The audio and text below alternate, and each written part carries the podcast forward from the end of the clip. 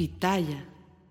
Bienvenidos, ¿cómo están? Me da muchísimo gusto saludarlos. Mi nombre es Felipe Cruz. Oigan, pues ahora sí, vamos a empezar con, con, esta información que de verdad está bastante, bastante interesante. Y es que hablar de infantil, que por cierto, la explotación infantil se da en todos los ámbitos, ¿eh? no creen que nada más en el artístico. Y para eso y para muestra, pues un botón. Muchas veces vemos a los pequeñitos, a los niños en las noches con lluvia, lavando y limpiando parabrisas, eh, aventando pelotas en los semáforos, trabajando como payasitos, yéndose a trabajar como jornaleros a Estados Unidos. En fin, la explotación es algo, y sobre todo infantil, es algo verdaderamente terrible.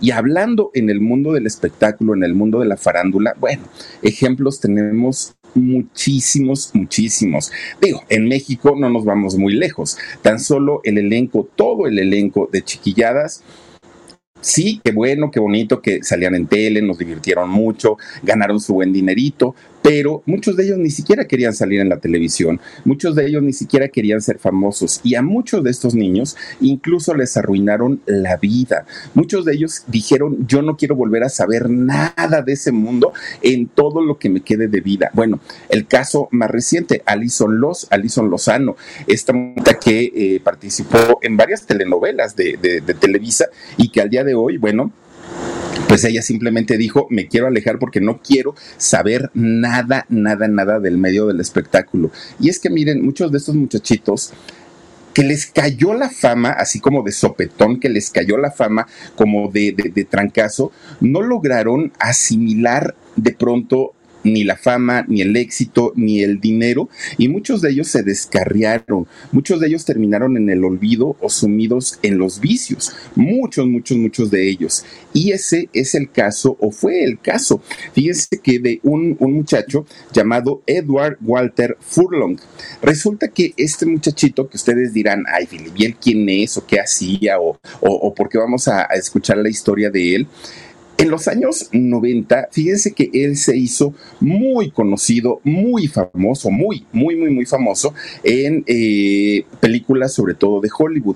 La película en donde él reventó en fama, donde todo mundo lo conocimos, fue justamente ahí haciendo este personaje de John Connor en la película de Terminator 2, El Juicio Final.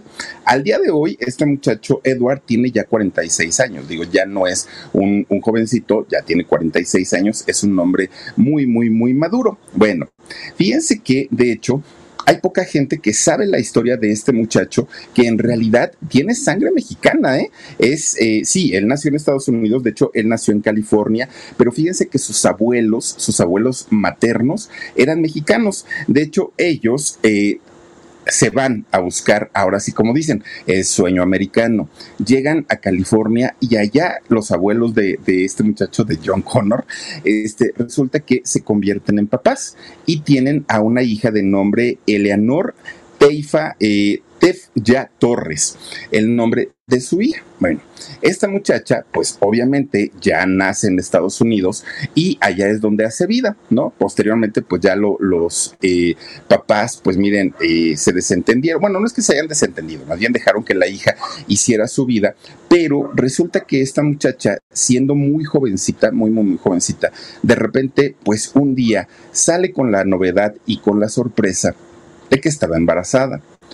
Eh, estamos hablando por ahí del año 1977. Todavía era mal visto y todavía era castigado para las jóvenes, pues que se atrevían, ¿no? A, a embarazarse sin estar casadas. Pero eso no fue lo peor del asunto. Fíjense que lo peor del asunto es que cuando el hombre del que ella se embaraza se entera que se iba a convertir ella en mamá y él en papá, valientemente este señor sale corriendo dijo, no estoy preparado, yo no quería ser papá, es tu culpa porque no te cuidaste, como Sergio Andrade, ¿no? ¿Cómo te atreviste a hacerme eso si tú sabes que yo no quería ser papá? Igualito le hicieron a esta muchacha y resulta que la abandona. Entonces, cuando nace su bebé, este, este niño al que le pone por nombre Edward, fíjense, ahí está justamente la mamá, resulta que eh, pues ella se queda a cargo de, de, su chamaco, a cargo del niño, y ella tenía que trabajar, tenía pues obviamente que mantenerlo, pero ella era muy jovencita, aparte de todo en el momento en el que se convierte en mamá conforme su hijo Edward va creciendo, pues le va preguntando, mamá, pues todos mis compañeritos de la escuela, mis amiguitos, tienen a su papá, ¿y qué onda con el mío? Y lo único que le decía eh, esta mujer es que su papá había muerto tres años después de que él nació.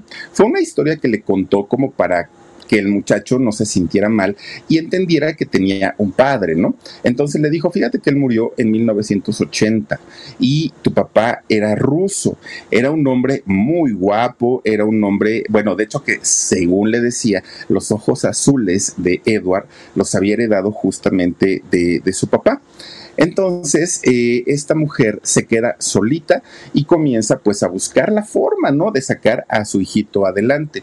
Obviamente durante esta etapa pasaron carencias. ¿Por qué? Porque la señora o una de dos, o trabajaba o cuidaba al niño. Entonces eh, encuentra trabajo en un centro de apoyo a jóvenes y obviamente pues no le pagaban una gran cantidad, apenas si lograba sacar sus gastos, apenas si para la comida y eso batallaba muchísimo, muchísimo la pobre mujer. Bueno, resulta que de repente un día ella se desespera tanto que decía, no puedo trabajar como yo quisiera porque tengo que cuidar a mi hijo y no puedo eh, darle a mi hijo lo que él se merece porque tengo que trabajar. Se desespera tanto que, ¿qué creen que hizo? Va y habla con una de sus hermanas, ella, y entonces le dice, oye, quiero decirte que pues yo quiero mucho a mi hijo, pero la verdad es que no puedo con el paquete. Se me hace bastante, bastante eh, complicado poder darle lo que él se merece. ¿Te gustaría quedarte con él? Imagínense nada más, imagínense, le regaló a su hijo, a su hermana, a su hermana de nombre Nancy y a su esposo de nombre Sean. Es decir, tanto a su cuñado como a su hermana. Y ellos, muy dispuestos, dijeron que sí y se quedaron con, con su sobrino, que prácticamente lo criaron como si fuera hijo.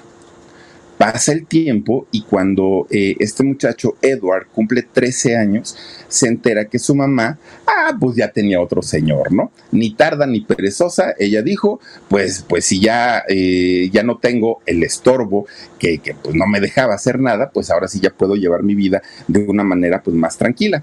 Y se vuelve a convertir en mamá, esta mujer. Su hijo, medio hermano de Edward, se llama eh, Bobby. ¿No? Roberto debe ser, ¿no? Y entonces, eh, pues esto desestabilizó mucho a Edward porque decía, ¿por qué conmigo no se quiso quedar y por qué con, con su otro hijo sí?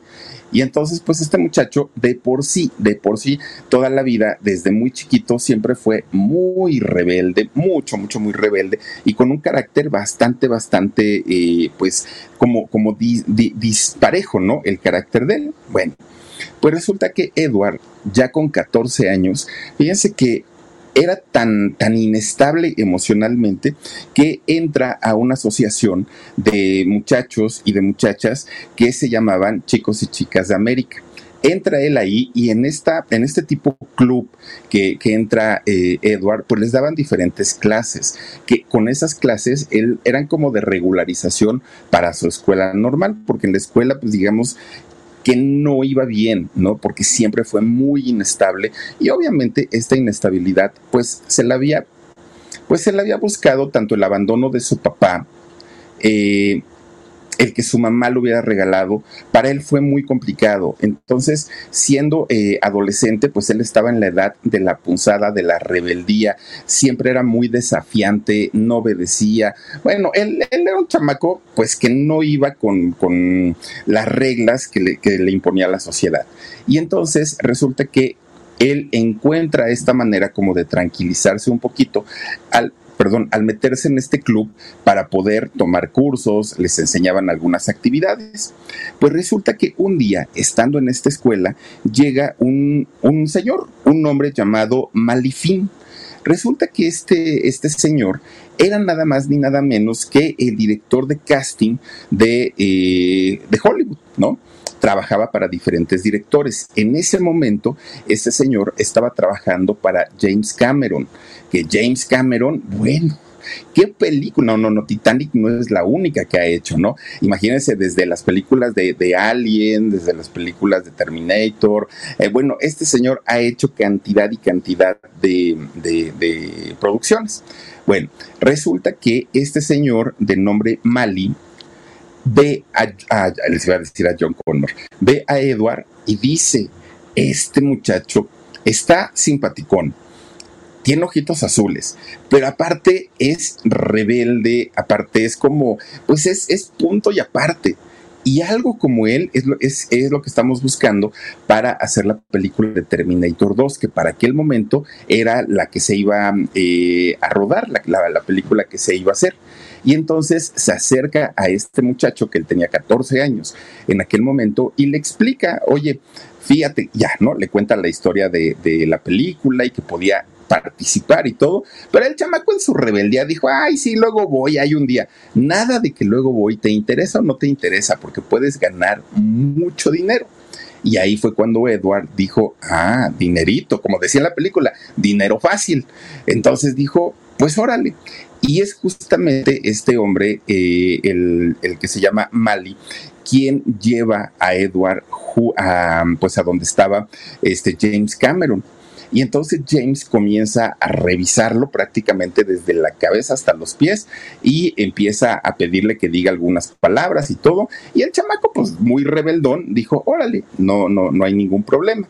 Pues miren, ahí fue cuando James Cameron dijo, tú, chamaco, tú, tú, tú, tú, tú, vas a salvar al mundo, tú vas a ser mi John Connor, aquel que va a pelear, que va a estar en la resistencia, que va a luchar contra las máquinas y todo. Y el chamaco ni entendía de lo que le estaban hablando. Bueno, poco a poquito este muchacho comienza pues a tener que interesarse por lo que era su nuevo trabajo, ¿no? Obviamente James Cameron manda a una persona a hablar con los tíos que eran prácticamente sus papás, para pedir autorización, para hacerlo todo de manera legal, para que no hubiera ningún problemita.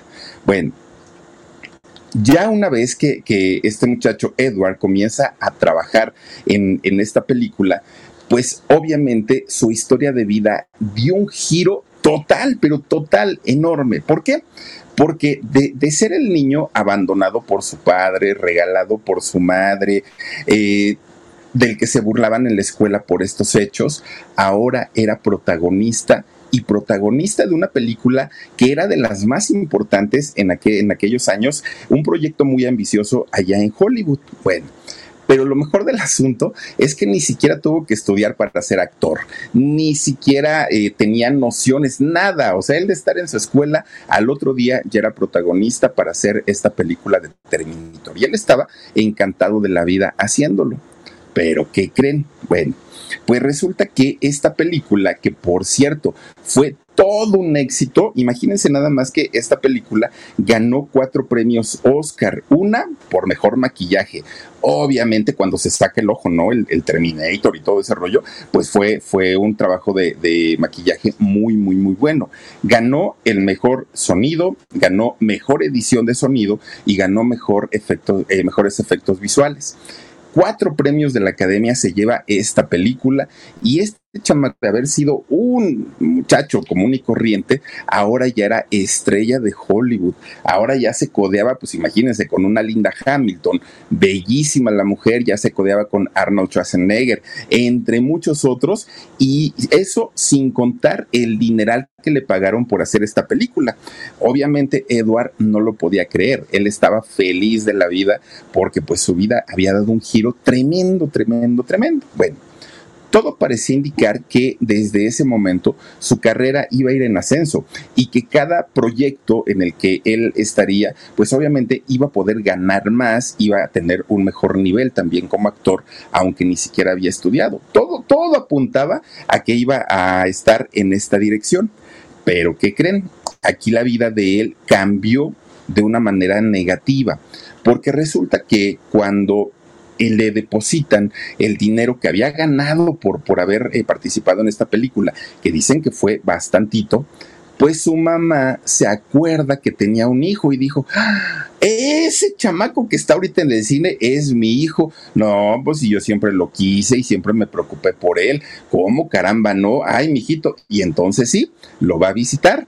No, es que Edward, yo siempre te he amado, hijo, y lo que hice fue por tu bien. Véngase para acá y le empezaba a agarrar los cachetotes y todo, ¿no? Pues resulta que Edward ya se la solía, digo, él era canijo desde muy chiquito. Entonces, este, pues dijo, mm, pues qué bueno que vienes, pero pues, si ya te vas, para mí mejor. Y la señora dijo, no, no, no, no, no, ¿cómo que me voy? Te vas conmigo porque yo soy tu madre, porque yo te traje al mundo, porque yo te parí y porque pues ya tengo un matrimonio, entonces pues vámonos para la casa. Y Edward dijo, no. La señora pone un recurso en la Corte de California para poder recuperar la custodia de su hijo. Demanda a su hermana Nancy, demanda a su cuñado John y comienza una batalla legal para recuperar la custodia. los jueces, fíjense que siempre, pues piensan que el mejor lugar para un hijo es junto a su madre. Y entonces después de prácticamente dos años, dos años de, estar peleando en los tribunales, ya cuando Edward tenía 16 años, el fallo sale a favor de la mamá biológica.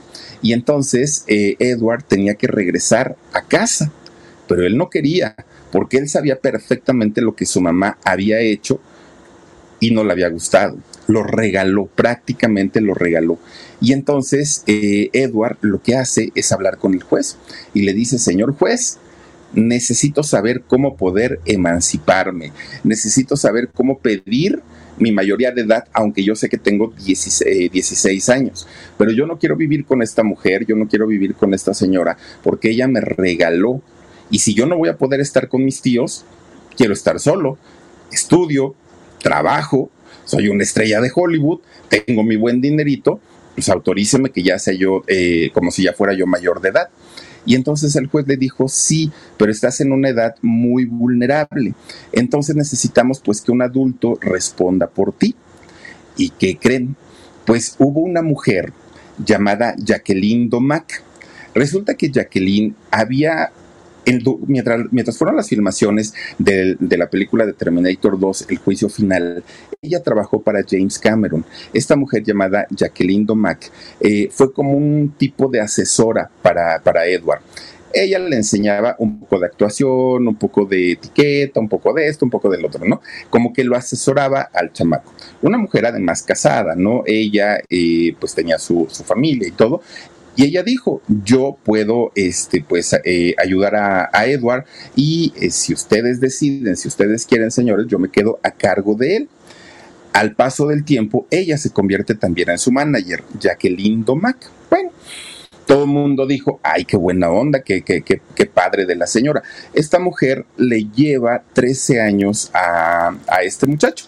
Entonces, pues todo súper bien, le autorizan la emancipación y él se va a vivir junto con su profesora que todo el mundo se preguntaba, oigan, ¿y el esposo y el marido? Bueno, pues al ratito salió con que la señora se había divorciado, ¿no? Porque al señor, al esposo, no le había gustado que hubiera preferido a su alumno, pero finalmente ella se había comprometido ante el juez de cuidar a, a Edward y de estar siempre a su lado pues hasta eso esta mujer le, le, comienza a buscar trabajos, ella como manager, le comienza a buscar trabajos y no fue la única película que hizo Edward, la de Terminator 2. De hecho, Después de esto, ella le consigue más eh, trabajos. Hizo una película que se llama Cementerio de Mascotas. Él sale en la parte 2, en la película 2. Hizo también por ahí otra película que se llama Cuestión de Sangre y Corazón Americano, entre muchas otras, ¿no? Obviamente, la película más importante dentro de su carrera, pues fue la de Terminator y por la que la gran mayoría de la gente lo, lo ubicamos. Obviamente, esta mujer eh, llamada Jacqueline Domac, fíjense que sí trató de hacer que, eh, Edward se preparara lo mandó a tomar cursos de actuación y eh, pues de alguna manera ya en la práctica pues también lo iba dirigiendo y le iba diciendo qué hacer, cómo hacer y todo, ¿no? Y por eso es que eh, Edward logra tener todavía una carrera, pues que pintaba a convertirse en uno de los eh, adolescentes, de los galanes de Hollywood y sobre todo mejor pagados. Incluso em, esta mujer llamada Jacqueline Domac le consiguió trabajo como modelo. Fíjense que este muchacho modeló ropa de Kelvin Klein. Eh, desde ropa interior, ropa exterior, todo, ¿no? Absolutamente todo, se convirtió en la imagen de esta marca, no sé si solo en California, solo en Estados Unidos o en algunas otras partes. También modeló ropa de Gap, en fin, o sea, fue modelo y modelo profesional y le pagaban bastante, bastante bien. Bueno.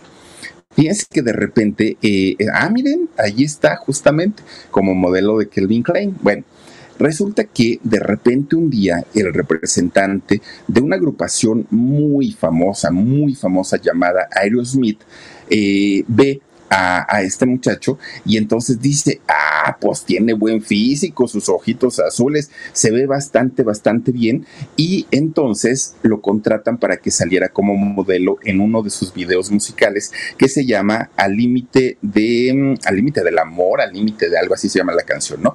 De, de Aerosmith. Resulta que este muchacho pues pintaba que su carrera iba creciendo, creciendo, creciendo. Nadie pensaría pues que de repente se iba a derrumbar. No, todo lo contrario. Esta mujer hasta eso le conseguía buenos trabajos y con buenos ingresos.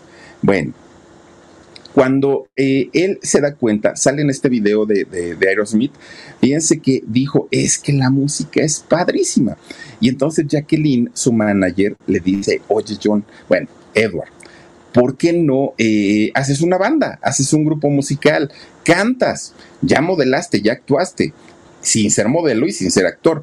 Pues no eres cantante, pero ¿por qué no grabamos discos? Y fíjense que grabó material eh, musical este muchacho pero donde pegó y pegó bastante fuerte fue en Japón. No hizo carrera en Estados Unidos, carrera musical. En Japón, las chicas japonesas lo buscaban muchísimo, muchísimo. ¿A, poco ese es el grupo, Mar? Lo, buscaban muchísimo y eh, compraban sus discos, iban a sus presentaciones. Bueno, las japonesitas lo amaban a, a este muchacho. Miren, de la, de la, noche a la mañana, Edward de ser un muchacho común y corriente, un muchacho ordinario, pasó a convertirse en un artista que cantaba, que modelaba, que eh, salían videos musicales. Miren, ahí está su, su disco. Y entonces se le subió. No supo cómo manejar la fama, no supo cómo manejar el dinero aparte de todo. Como dicen por ahí, se trepó en el ladrillo, ¿no? Y aparte de todo, fíjense que ya sus compañeros de la escuela le hablaban, ya no les contestaba. Él, únicamente hablaba, en, ya cuando ya estaba pues en esta etapa de que todo pues, se sentía la estrellita, ya solamente hablaba con directores, con productores y con actores de gran nivel que comienzan a invitarlo a, Edward a diferentes fiestas. Oye, que vamos a celebrar que nos ganamos un premio. Oye, que el claquetazo de nuestra, de nuestra película. Oye, y fiestas en Hollywood se la pasan haciendo fiestas todos los días, ¿no? Y este muchacho comienza a ir pero siendo muy, muy, muy jovencito, pues obviamente las tentaciones estaban a la orden del día. Y tentaciones desde mujeres hasta sustancias eh, prohibidas. Imagínense nada más, este muchacho comienza a beber alcohol de una manera desmedida. Era todos los días y a todas horas.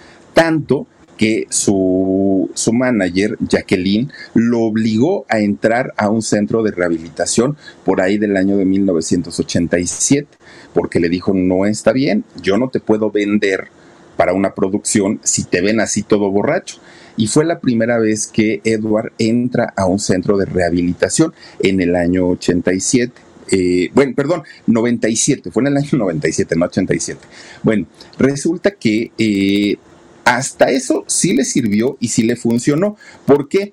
Porque saliendo de este centro de rehabilitación, su manager ya le tenía trabajo preparado le dijo, ya hay películas, ya te están esperando, así es que vamos a ponernos a trabajar. Hizo Historia Americana X eh, saliendo de este centro de rehabilitación, que le fue muy bien en esta película, ¿no? De hecho, fíjense que esta película la hizo con Edward Norton, esta película, y habla sobre el racismo y el nazismo, fíjense, temas bien fuertes, pero aún así el, resultado de la película es que es muy bueno y además fue muy taquillera.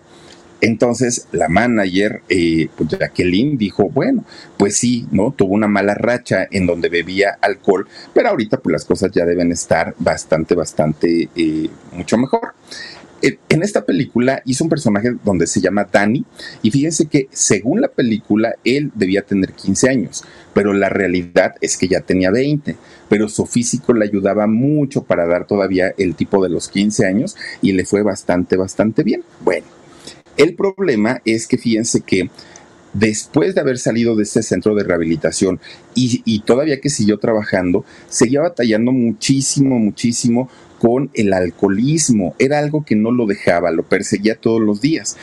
Además, fíjense que eh, su actitud rebelde, bueno, se iba incrementando cada vez más.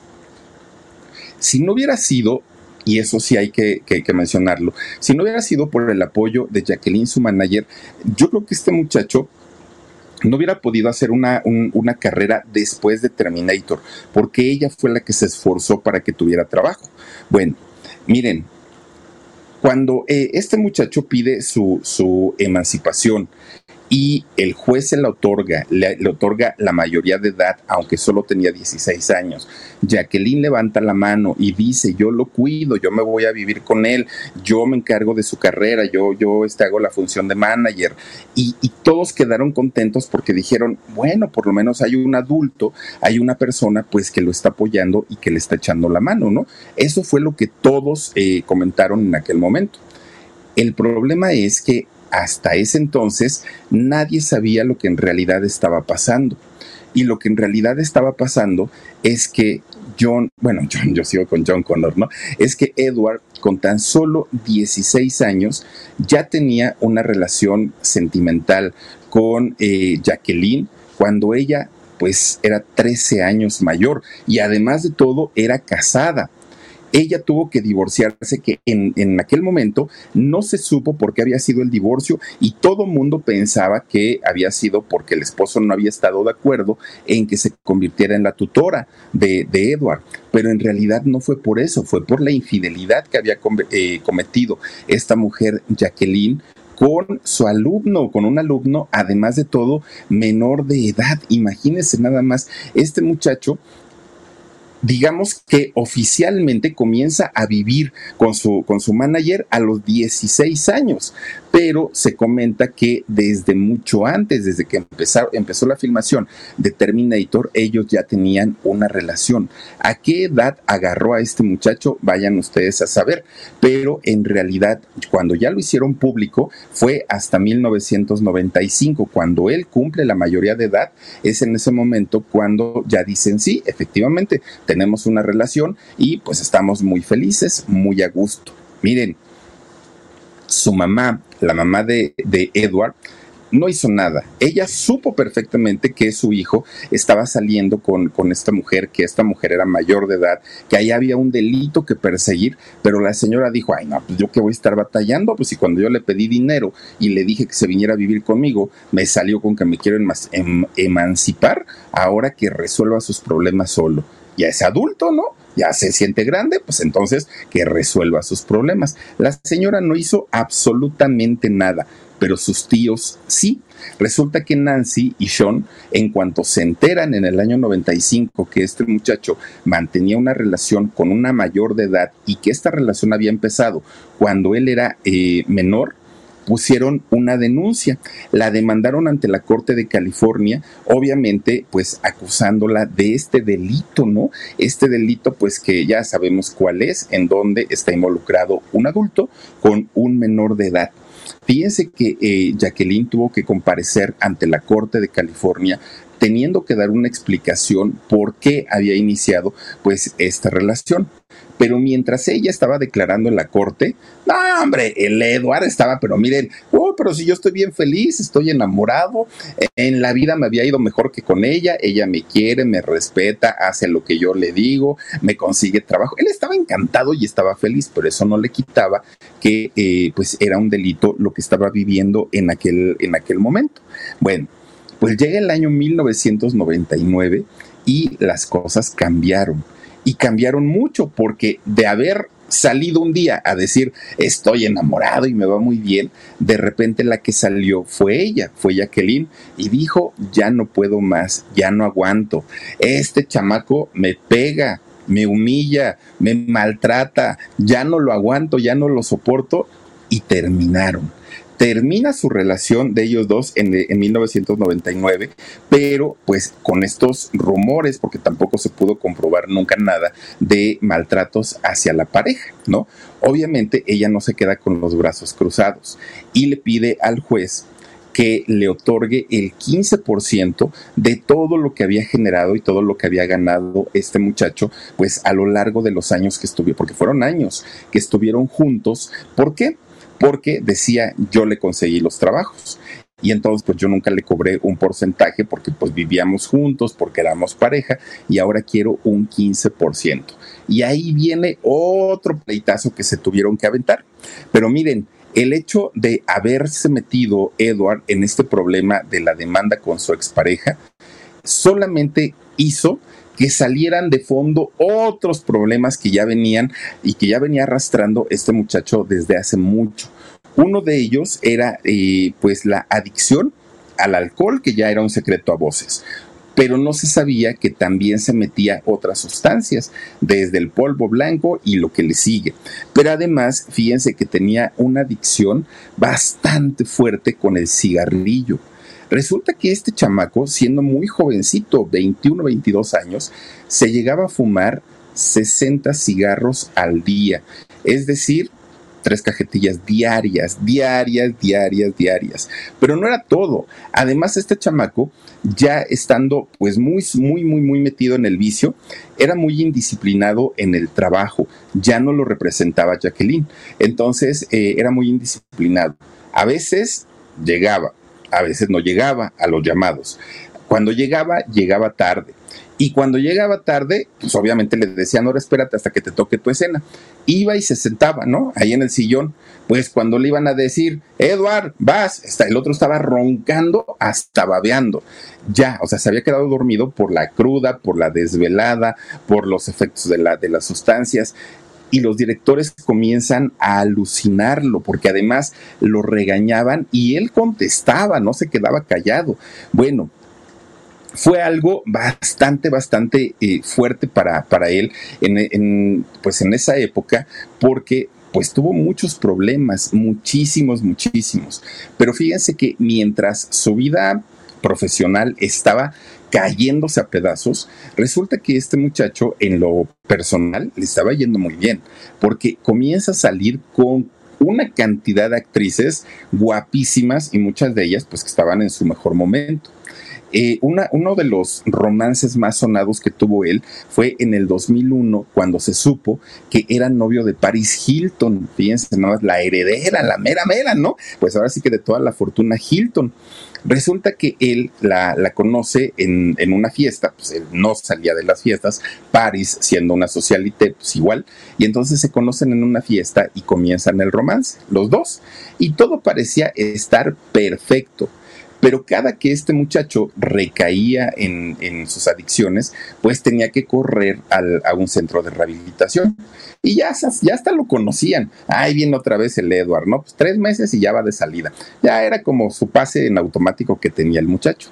Pues en uno de esos de esas entradas que tuvo Edward a un centro de rehabilitación, resulta que Paris, eh, pues estaba como muy, muy solita, ¿no? Y ella dijo, ay, no, pues es que a mí no me gusta estar así, yo pues voy de fiesta y quiero pues andar así como que en, en la vida loca. Y entonces, en otra fiesta, conoce a Oscar de la Hoya, a este, al boxeador, ¿no? Y cantante también. Conoce a Oscar de la Hoya y ¿qué creen? Pues que le pone los cuernos a Edward empieza a relacionarse con Oscar de la Hoya y cuando Edward sale de, un centro de rehabilitación, pues luego, luego le dijeron, ya saben que nunca faltan, ¿no? Oye, dinos cuándo terminaste con Paris. No, yo nunca he terminado con ella, ¿por qué? ¿No has terminado? Uy, mijo, pues ya te dieron baje. Fíjate que la vimos que se estaba beso y beso y beso y beso con el Oscar de la olla. Y este muchacho, imagínense nada más, pues fue así como de, híjole, no les creo, pues ella me habla por teléfono, ella me dice que me quiere y todo. Bueno, un día, uno de sus amigos, maldoso, ¿no? Le dijo, mira, si tú no nos crees que este, pues ellos andan juntos, acompáñame, te voy a llevar a un lugar donde ahorita están los dos. ¿Quieres ir o no? Ah, pues le picaron las costillas, ¿no? Al, este Edward. Dijo, claro que sí. Y se van hasta Nueva York. Llegan a Nueva York y había una fiesta privada, igual de este tipo de socialité. Bueno, cuando entra eh, Edward a esta fiesta, lo primero que ve es a la rubia, a Paris, a su novia, beso y beso con el Oscar de la olla. Pero miren, estaban, háganlo, pues como Paris estaba segura que Edward estaba en, la clínica de rehabilitación, pues nunca pensó que, que, la fuera a ver ahí. Y no le reclamó Edward, no le dijo nada, no le hizo circos, nada, nada, nada. Lo único que hizo, se fue a un rincón y empieza a pedir todo lo que había. Y al decir todo, es literalmente todo. Empieza a pedir bebidas alcohólicas, sustancias, todo, absolutamente todo. Una persona que, que, también iba con ellos, resulta que de repente lo empieza a buscar. Oigan, ¿dónde está Edward? ¿Alguien lo ha visto? No, pues nadie lo ha visto. Miren, cuando les van diciendo, ¡ay! Está un borracho en una de las escaleras de aquí del lugar, quién sabe si sea él. Fueron a verlo el chamaco estaba sentado en unas escaleras metiéndose cualquier cantidad de, sustancias, pero estaba en un charco totototote de vómito, del mismo, ¿no? Y entonces eh, estos acompañantes con los que iba llaman a una ambulancia porque ya estaba muy mal, muy, muy, muy, muy mal. De hecho, fíjense que describen que estaba tan pálido que parecía que tenía un disfraz, no parecía que su piel fuera piel. En ese momento él tenía 24 años, estaba muy jovencito. Llaman a la ambulancia y la eh, los paramédicos llegan a verlo a la escalera y dicen, este muchacho va a morir de una congestión de todo tipo, ¿no? De un cruce, de un pase, de está muy mal se lo llevan y lo tienen que internar. ¿no? En, el hospital, porque su situación médica estaba bastante, bastante, bastante mal. Y por la Paris, ahí baile y baile y beso y beso, pues ella ni siquiera se enteraba de lo que pasaba. Bueno, es en este año, en el 2001, por ahí de, la, de, de mediados del 2001, cuando él empieza a vivir, yo creo que fue el peor año de su vida, el 2001. ¿Por qué? porque comienza a tener una, un comportamiento autodestructivo. Fíjense que él a cada persona que iba a visitarlo les decía que ya estaba harto, que lo único que quería era morirse, que no estaba nada feliz con su vida, que pues no, no, no le encontraba ningún sentido. Obviamente, esto era eh, pues síntomas de una depresión tremenda que este muchacho tenía, pero un día llega uno de sus mejores amigos y le dice, oye, he estado pensando algo. Y saber, Eduard, ¿qué, ¿qué, has pensado? Yo sé que me voy a morir, dijo Eduard, y ya va a ser en cualquier ratito. Pero ya que me voy a morir, quiero que sea algo que dé de qué hablar, ¿no? Y que la gente diga, ay, este cuate, claro, el de Terminator.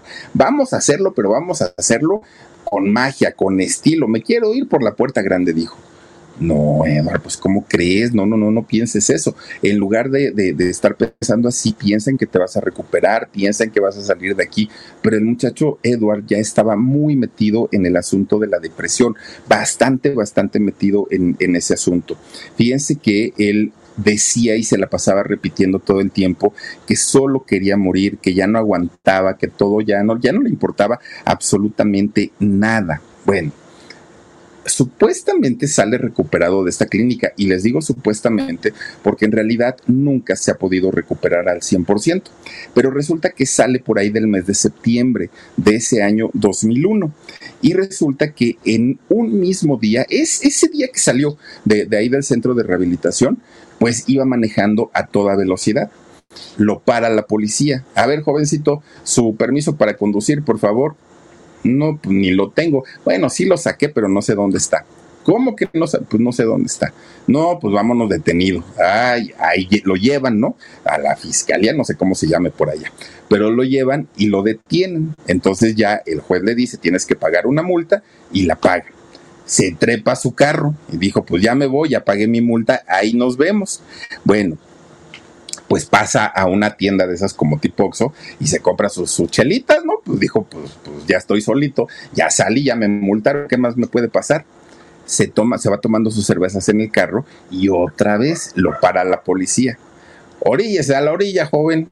Oiga, policía, pero pues es que mire, pues si me acaban de detener porque no traigo permiso, pero ya pagué la multa, vengo de allá, mira, aquí está mi comprobante. Sí, pero es que ahora viene este en estado de ebriedad y viene consumiendo bebidas alcohólicas. Entonces lo vamos a tener que llevar otra vez pues a la fiscalía, como se llame allá, ¿no?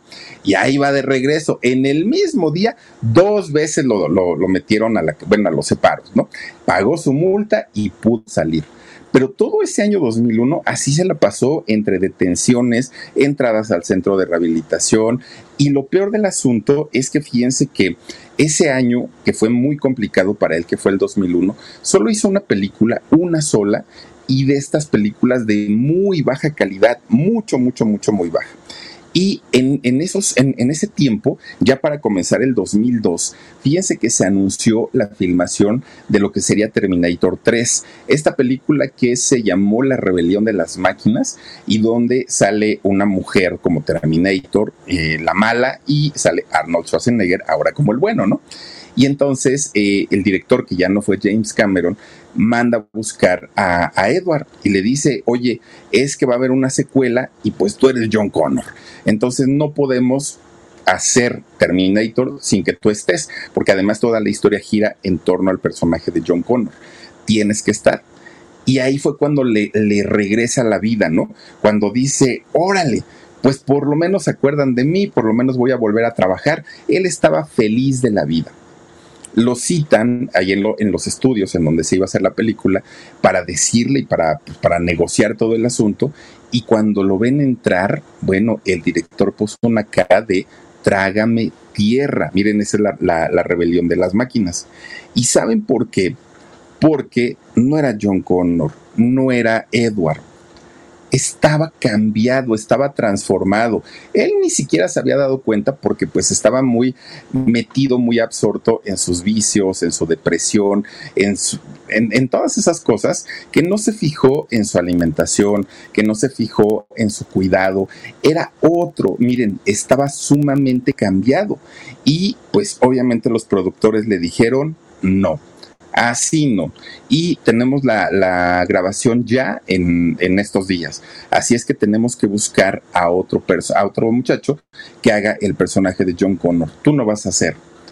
Pues para él, que ya venía de una depresión bastante, bastante fuerte, esto la agravó agrava su tristeza, agrava su, depresión y nuevamente tiene que irse internado a un centro de atención de salud mental algo que le, dolía mucho porque pues él decía, es que tampoco es que esté tan viejo, o sea, no estoy tan grande como para pues ya estar padeciendo tanto, ¿no?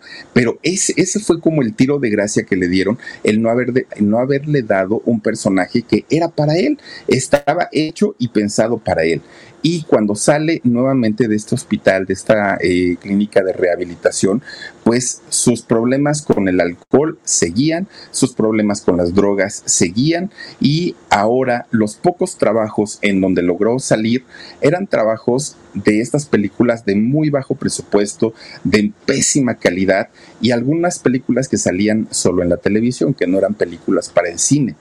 Y esto para un muchacho había hecho trabajos muy importantes, pues claro que le había dolido muchísimo, muchísimo. Y fíjense que eh, lejos de controlar estas adicciones, se fue clavando cada vez más. Cada vez bebía, tomaba, eh, bueno, perdón, se, drogaba de una manera sin control. Pero ahora sus entradas a la cárcel eran frecuentes, lo mismo que sus entradas al hospital.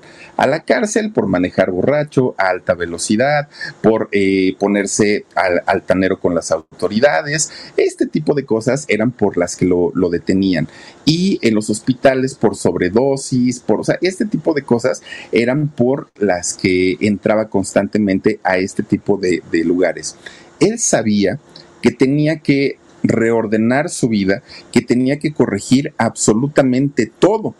Y en un intento por tratar de, retomar nuevamente su vida, conoce a una muchacha y quién sabe si estaba enamorado o no estaba enamorado. Pero esta muchacha, una actriz de nombre Rachel Vela, eh, le propone matrimonio y ella acepta. ¿Por qué razón? No lo sé, porque ya había una historia de todo lo que había vivido este muchacho. Bueno, tuvieron un hijo, un hijo de nombre Eitan. Resulta que ya eh, siendo una, una familia, la mayoría de la gente, incluso su propia esposa, pensaron que ahora sí, ¿no? Le iba a cambiar el, chip en, su cabeza y que ahora sí iba a sentar eh, pues responsabilidades y se iba a portar mejor. Pero no fue así solamente duraron tres años, nada más. ¿Y por qué? Porque sus adicciones nuevamente le ganaron, lo vencieron. Y además ella decía, eh, esta mujer Rachel, que cuando él tomaba y tomaba mucho, la golpeaba, que eh, pues era muy violento con, con ella. Bueno, el divorcio estaba solicitado, pero obviamente ella no iba a permitir que su hijo Eitan quedara en manos del papá. Entonces comienza una batalla legal por la custodia del niño, por la custodia de Eitan. Y obviamente también Edward lo, lo peleó porque él también quería una convivencia con su hijo. Pero ¿qué creen? Resulta que este muchachito tenía seis años en aquel momento, su hijo, su hijo Eitan, cuando estaban los pleitos a todo lo que da. Y entonces esta, esta mujer, eh, eh, Rachel, su, su, esposa, resulta que le dice, eh, sabes que un día que mi hijo convivió contigo, regresó muy raro, mucho, muy raro. Lo llevé a un hospital, en el hospital le hicieron unas pruebas y estamos hablando de un niño que tenía en ese momento seis años y los resultados de los estudios que le hicieron al niño, a Eitan, al hijo de, Edward, resulta que salieron positivos a cocaína de un niño de solo seis años y fue el lapso en el que había convivido con su padre. Y el padre dijo, pues es que yo estaba tan mal que la verdad ni me di cuenta.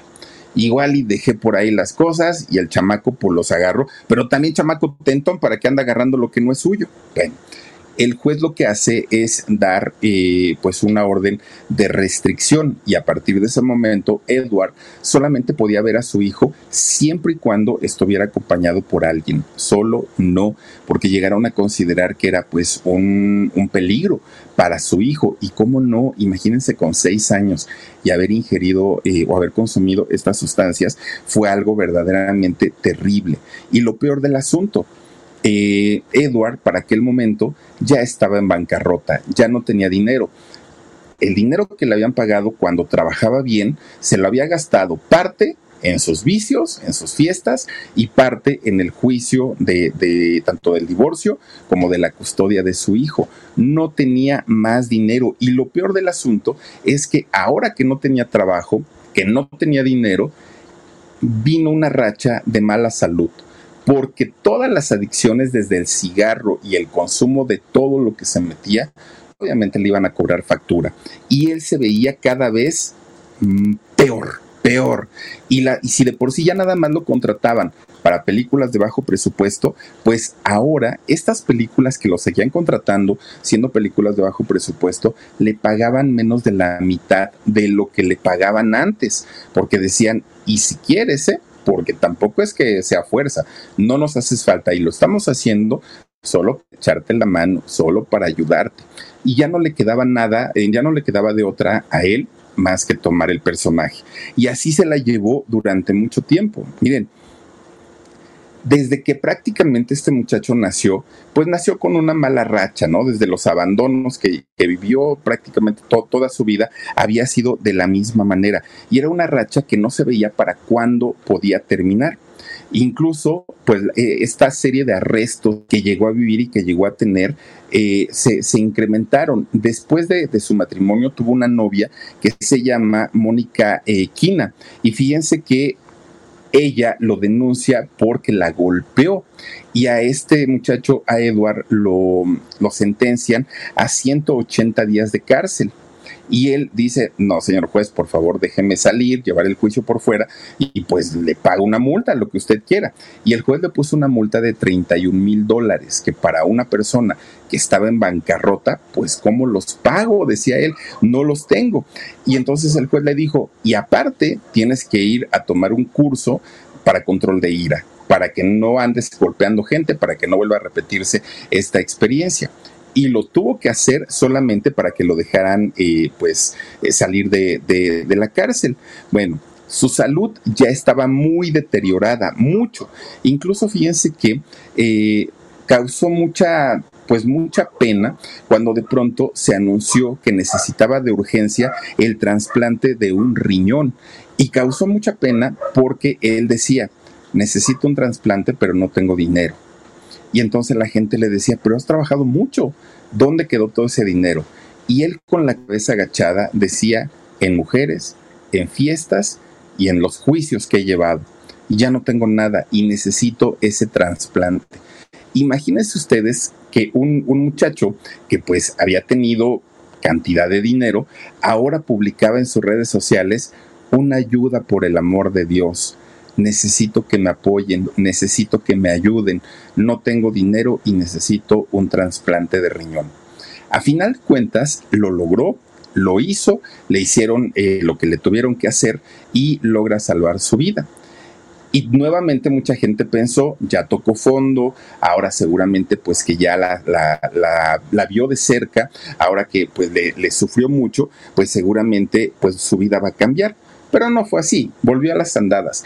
De hecho, fíjense que los médicos antes de operarlo le dijeron, tienes que cuidar tu alimentación porque tienes sobrepeso y para el, para el trasplante va a ser un problema.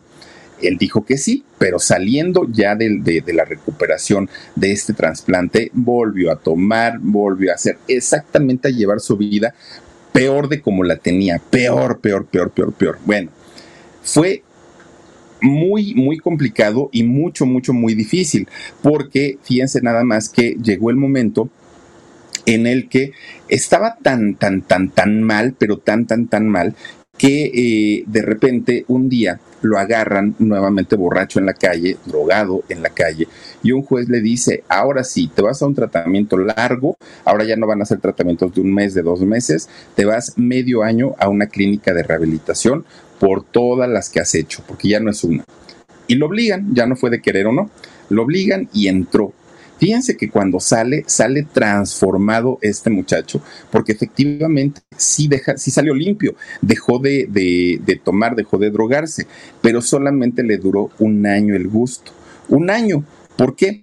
porque eh, después empieza otra vez pues con estos mismos problemas. Y él sabía perfectamente que pues su carrera ya estaba prácticamente terminada, su carrera ya estaba acabada. ¿Y qué le queda hacer? Fíjense que él comienza a dar conferencias, va a, estas, eh, a estos eventos de cómics y todo en donde dan como conferencias y conviven con fans, ¿no? fans de sus películas, de sus trabajos, y pues ya cobraba un dinerito y ya no actuaba, ahora solamente se dedicaba pues a hacer este tipo de situaciones. Pero miren, obviamente, ¿de qué iba a hablar? Pues de Terminator, ¿no? De, de, su experiencia de cuando estuvo ahí. Bueno, pues dentro de todo, él hizo un esfuerzo sobrehumano y, y, logró estar dos años sin tomar y sin probar sustancias, algo que pues él estaba, con eso estaba muy satisfecho. Fíjense que todavía lo invitaron a hacer otra de las, eh, pues de las secuelas de Terminator que se llama eh, Destino Oculto. Y él estaba muy feliz porque pensó que le iban a dar un personaje grande. Pero resulta que lo sacaron unos segundos nada más en, esta película, pero a final de cuentas con eso le bastó para sentirse nuevamente dentro del mundo de la industria. Y esa participación chiquita en esa película de Terminator también le valió para que otros productores lo vieron y lo vieran y fíjense que hasta ahorita lo último que ha hecho es una película que se llama Las Colinas de Bosque, así se llama su, su película. Ahora, fíjense que eh, este muchacho Edward llegó, ahora sí que tocó fondo en el momento que un día, que estaba sobrio, de los pocos días que estaba sobrio, se ve de frente a un espejo y sonríe. Y cuando sonríe, se da cuenta porque él no lo había notado. parecería absurdo, pero él no lo había notado. Se da cuenta que no tenía varios de sus dientes, que estaba exageradamente obeso y que además tenía pues ya una calvicie prematura. Y él dijo, este no soy yo. En ese momento le cayó el 20 de lo que estaba pasando con su vida, porque decía, no puede ser posible que yo que fue pues un galancito en, en mi juventud, ahora haya terminado de esta manera. Así es como quedó.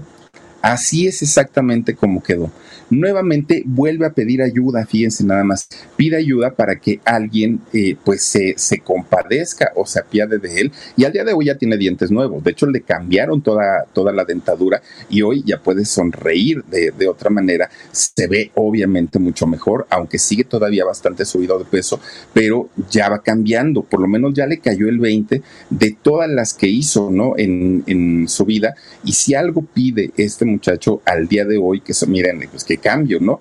Que eh, ya tiene 47 años, pero fíjense con 47 años parece, aparenta más, se ve como, como de más todavía. Bueno, pues eh, él está consciente que todo esto fue causa de sus excesos, que todo esto eh, fue ocasionado para cubrir un poquito, para llenar un poquito los huecos que le habían dejado el abandono de su mamá, de su papá, eh, todo lo que vivió incluso con su maestra, ¿no? Con, con esta mujer llamada Jacqueline, todo lo que había pasado, pues ahora se veía reflejado y se veía reflejado en su salud, que era lo más preocupante quiere y busca una segunda opción allá en Hollywood para poder retomar su carrera. Mucha gente piensa que, no lo va a lograr, que ya pasaron muchos años, que ya ni quien se acuerde de él, pero él está pidiendo esta oportunidad. En sus, que fueron 30 años de carrera que lleva, hizo hasta ahorita 50 películas. 50 películas y bueno, creo yo que ha acumulado más problemas legales que trabajos en televisión y en cine, pero finalmente, ahora sí, fíjense que su mamá ya también le cayó el 20, que la había regado, que no, no, no estuvo nada bien lo que hizo con su hijo y ya también se ve muy preocupada y trata de ayudarlo, trata la señora pues de, de alguna manera compensar también esos años de carencia afectiva y que ahora pues se vieron los resultados, ¿no? Con su hijo, de haber sido un muchacho que pintaba ser un galanazo, pues le arruinaron la vida. Le arruinaron la vida las circunstancias, su propia familia, la misma industria del cine, en fin.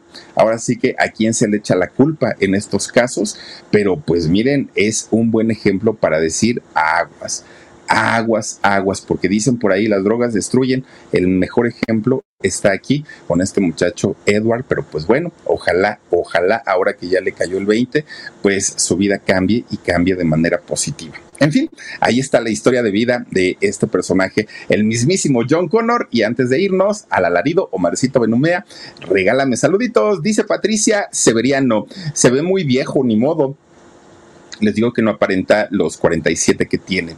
Eh, dice J. Trujillo 75. Saludos, Philip. Impactante historia. Saludos y bendiciones. Muchísimas gracias. Te mando un beso. Rosalba Escobar. Buenas noches, Philip. Qué bonitas tus historias. Las cuentas también. Muchas gracias, Rosalba. Te mando un beso. Cristian Vázquez dice, qué triste vida, es una pena que la desperdicien de esa manera. Yo tuve una experiencia de ese tipo con una persona que murió por esa causa. Ay, Dios mío. Pues mira, digo, en paz descanse y por lo menos en este caso, ahí va, ¿no? Mal que bien, pero por lo menos sigue todavía.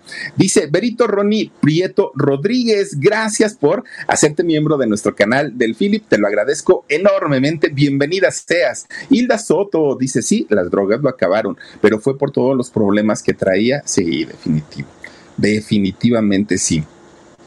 Y miren, a veces las personas que se supone son quienes deben velar por el bienestar de la gente, no lo hacen y terminan pues en ese tipo de cosas. Qué triste de verdad. Dice Twill Macmillan, dice, buenas noches Philip, muy buena la historia, que tengas una linda noche, también tú. Te mando un abrazo y un beso. Lilianita Berriel dice, qué mala onda que no aprovechó la ayuda que le dieron.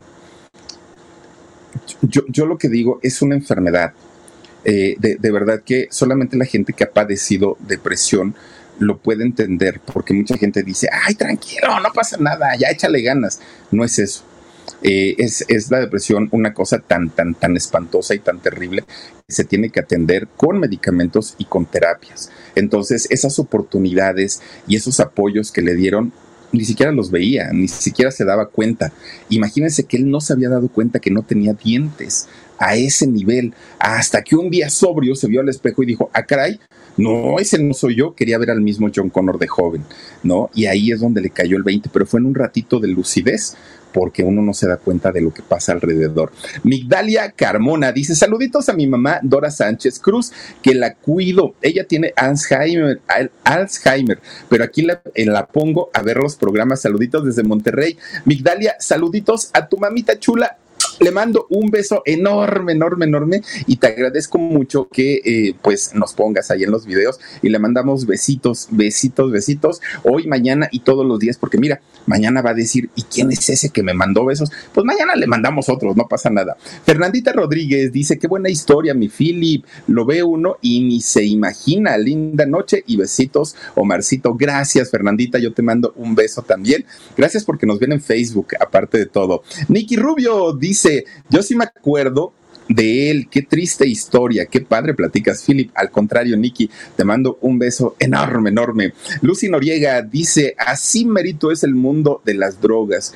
Uno vive enajenado.